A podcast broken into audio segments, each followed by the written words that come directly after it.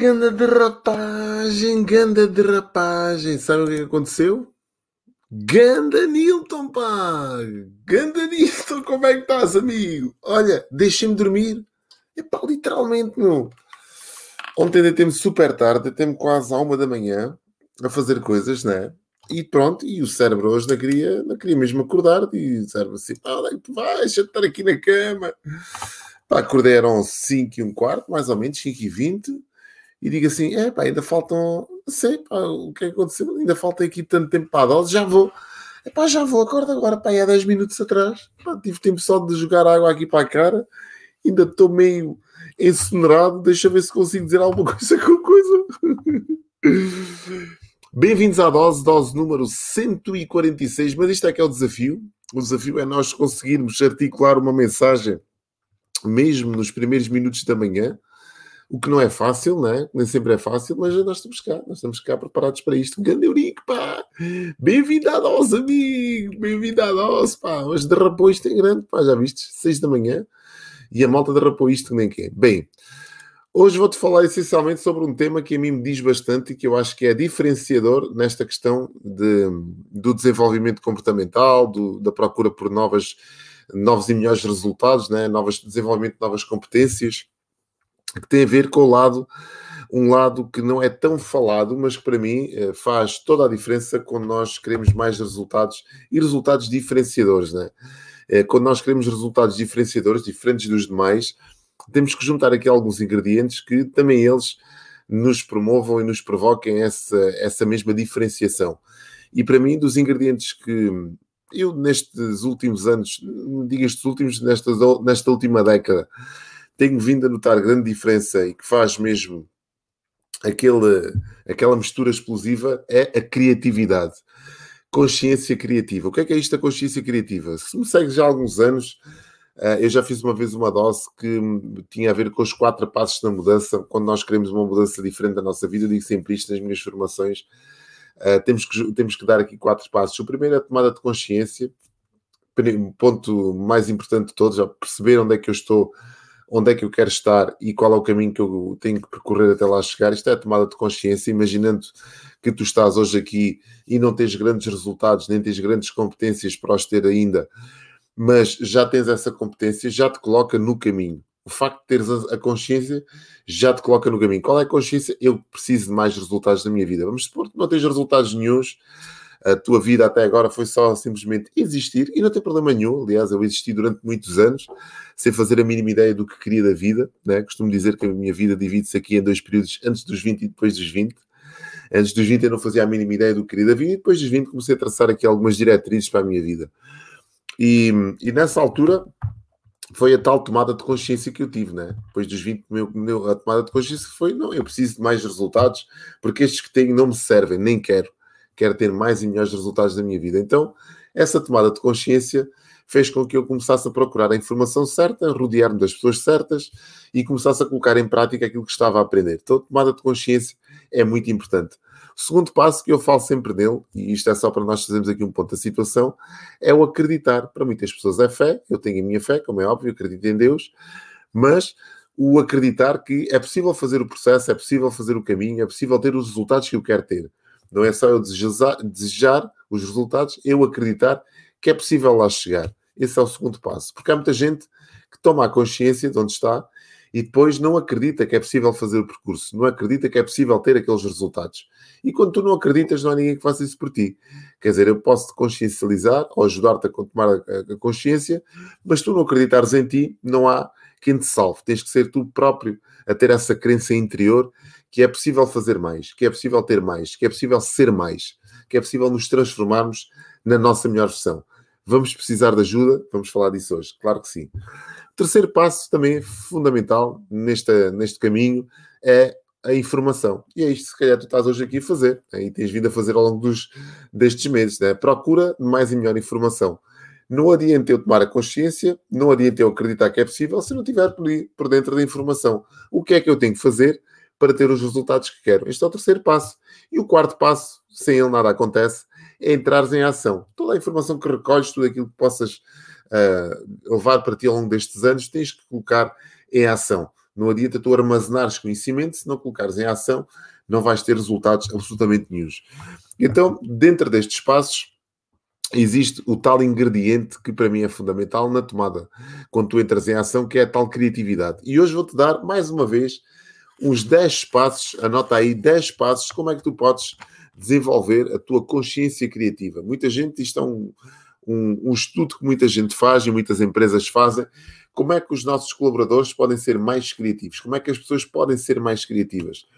Uh, e por incrível que pareça, a criatividade, há muitas pessoas que parece que nasceram num pote de criatividade, não é? Ou seja, tudo aquilo que eles dizem, tudo aquilo que eles fazem, todas as aquilo que eles tocam, parece que, que, que tem aquele toque criativo, parece que é transformador.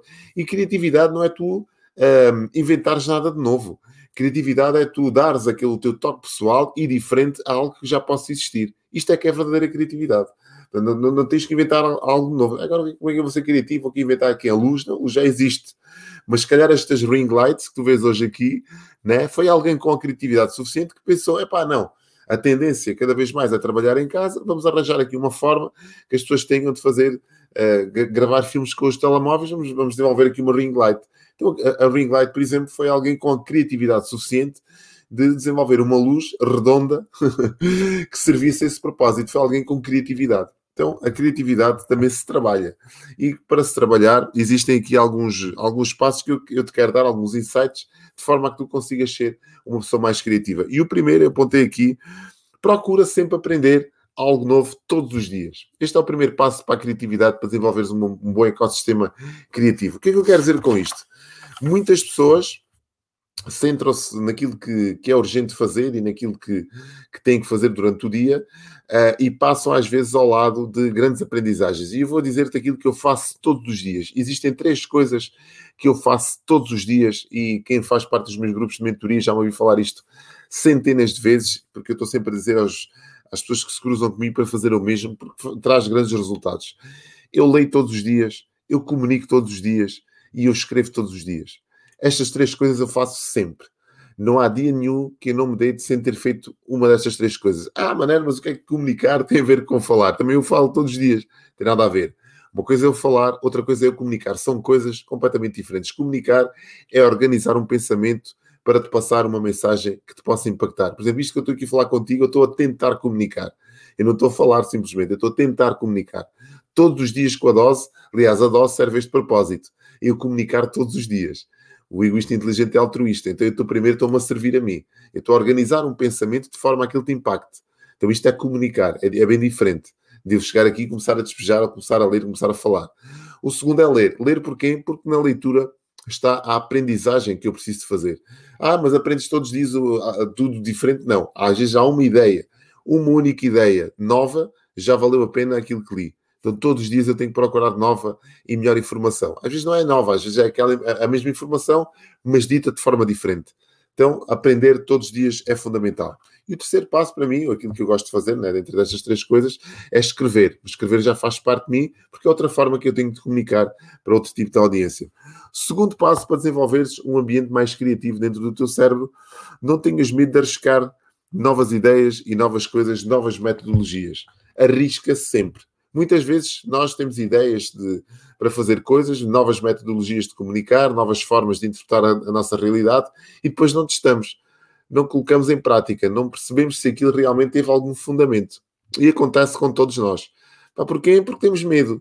Porquê? Porque não, não queremos. Eh, parece que pá, está alguém ali a, eh, que pode ir a, ao encontro ou pode ir de encontro àquilo que nós vamos dizer. Então não colocamos em prática, nunca sabemos qual é o feedback da audiência, qual é o feedback da nossa. Da, da, das pessoas que, que, estão mais próximas de nós, ou que, que, que, se cruzam com essa mensagem. Então, tudo aquilo que tu idealizares, tudo aquilo que tu pensares, tudo aquilo que tu, um, dizer assim, uh, arquitetares dentro da tua cabeça, convém que coloques cá fora. Convém que percebas qual é o seguimento que isso pode vir a ter. Então, arrisca. Epá, estou numa profissão que não me, não me agrada. Epá, vou mudar, vou arriscar outra. Epá, estou num negócio que não está a funcionar, vou arriscar outro. Há muita gente, ontem falávamos da Terra dos Gambuzinos, não sei se tu viste o nosso convidado especial, o Pedro. O Pedro Viegas tem uma história de vida incrível, falou ontem sobre basicamente a história dele. Uh, Aconselho-te a veres, porque realmente vale a pena. Ele é o CEO da Globally e a Globally é um dos últimos projetos que ele fez nestes últimos meses. Uh, ainda está em fase, não, não está em fase, já, já está concluído, mas tem uma história de vida espetacular. E ele falava exatamente na, naquelas pessoas que, uh, no lado romântico que as pessoas desenvolvem em torno dos projetos. E o que é que é este lado romântico? As pessoas parece que se apaixonam por estes, por, por os, pelos projetos uh, e, e, não, e, não, os querem largar. Os projetos não estão a funcionar, os projetos estão uh, completamente de rastro, se calhar já alguns deles já morreram há muito, e há aquele lado quase de paixão pelo projeto. A pessoa parece que está até um envolvimento emocional com o projeto. Pá, tens que arriscar coisas novas, tens que arriscar pensar diferente, tens que arriscar fazer algo novo por exemplo. Então, este é o segundo passo para tu seres mais criativo. O simples facto de tu fazeres algo diferente, algo novo, já estás a dar uma instrução ao teu cérebro que se tem que transformar, tem que se readaptar, tem que se reorganizar. Esta é que é a grande questão. Terceiro passo, procura sempre boas fontes de inspiração. As pessoas criativas são pessoas que se rodeiam de outras pessoas criativas, pessoas que lhes deem insights, pessoas que lhes deem novas formas de pensar livros diferentes, workshops, formações, fontes de inspiração. Fontes é muito importante. Eu estou aqui hoje e passo a dose todos os dias para ti, mas eu tenho as minhas fontes. Tenho fontes da leitura, tenho fontes em canais de YouTube, pessoas que me inspiram todos os dias. Brandon Bruchard, por exemplo, é uma das minhas grandes fontes de inspiração. Então, fontes que te consigam trazer boas energias todos os dias. Pode ser aqui a dose. A dose pode ser uma fonte de inspiração. Por que não? Quarto passo, ou quarta dica para te tornares mais criativo. Procura um ambiente onde te sintas bem. Isto é fundamental. Muitos de nós, e hoje que trabalhamos em teletrabalho, estamos num ambiente que não gostamos. Ou, ou, ou, escolhemos uma parte da casa para trabalhar que não nos agrada, ou escolhemos umas condições para trabalhar que não, se, não nos sentimos confortáveis. Então, a criatividade expressa-se quando nós menos esperamos. Mas para que isso aconteça, nós temos que estar bem connosco, bem com o ambiente, com aquilo que nos rodeia. Então procura um espaço que seja do teu agrado. Procura um ambiente que te consiga favorecer e motivar e inspirar a desenvolveres essa criatividade que tu tens. É muito importante isto. Quinta dica. Arranja bloco de tempo para manter, blocos de tempo para manteres o foco. Isto é muito importante. Porquê é, que, porquê, é que, porquê é que isto é importante? Porque existem momentos do teu dia que tu tens que estar focado. Existem momentos do teu dia que tu tens que estar a produzir. E para que isso aconteça, tens de reservar aqueles 30 minutos, 40 ou 50 minutos. Eu, se me segues nas formações que eu costumo dar, e eu começo sempre de uma forma uh, que eu acho que, que é merecedora de ser vista várias vezes, que é dicas para trabalhar remotamente. Hoje o mundo trabalha praticamente 90% do mundo. Uh, trabalhou durante grande, grande parte desta pandemia e continuam a trabalhar. Alguns deles não vão voltar a trabalhar de outra forma, remotamente. Isto é uma aprendizagem ninguém nasce a, a, saber trabalhar remotamente. Aliás, hoje é mais fácil porque os nossos filhos, se calhar aqueles que nasceram já nestes últimos anos, já nasceram praticamente dentro de um computador, como eu costumo dizer, e então é mais fácil para eles, se calhar, trabalharem remotamente e perceberem que parte do trabalho que pode ser desenvolvido para uma empresa pode ser feito remotamente, mas isto não vem no leite materno. Isto é preciso uma aprendizagem, é preciso um envolvimento, um desenvolvimento. Então, eu costumo dividir o meu tempo em blocos como se fosse a técnica do Pomodoro. Muita gente já me ouviu falar nisto. 30 minutos são os blocos de tempo. Eu 30 minutos meto um cronómetro e durante aqueles 30 minutos eu estou focado naquela tarefa e não faço mais nada que é me centrar naquela tarefa. São 30 minutos, como, como dizem às vezes, 30 minutos à Benfica. Focado naquilo que deve ser feito durante aqueles 30 minutos eu tento não ter distrações nenhumas, nem ser incomodado.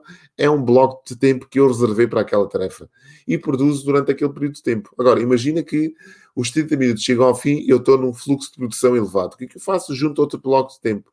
Não interrompo. Porquê? Porque se vou interromper, estou aqui a quebrar o fluxo energético, o fluxo de trabalho e depois pode-me custar voltar a ele.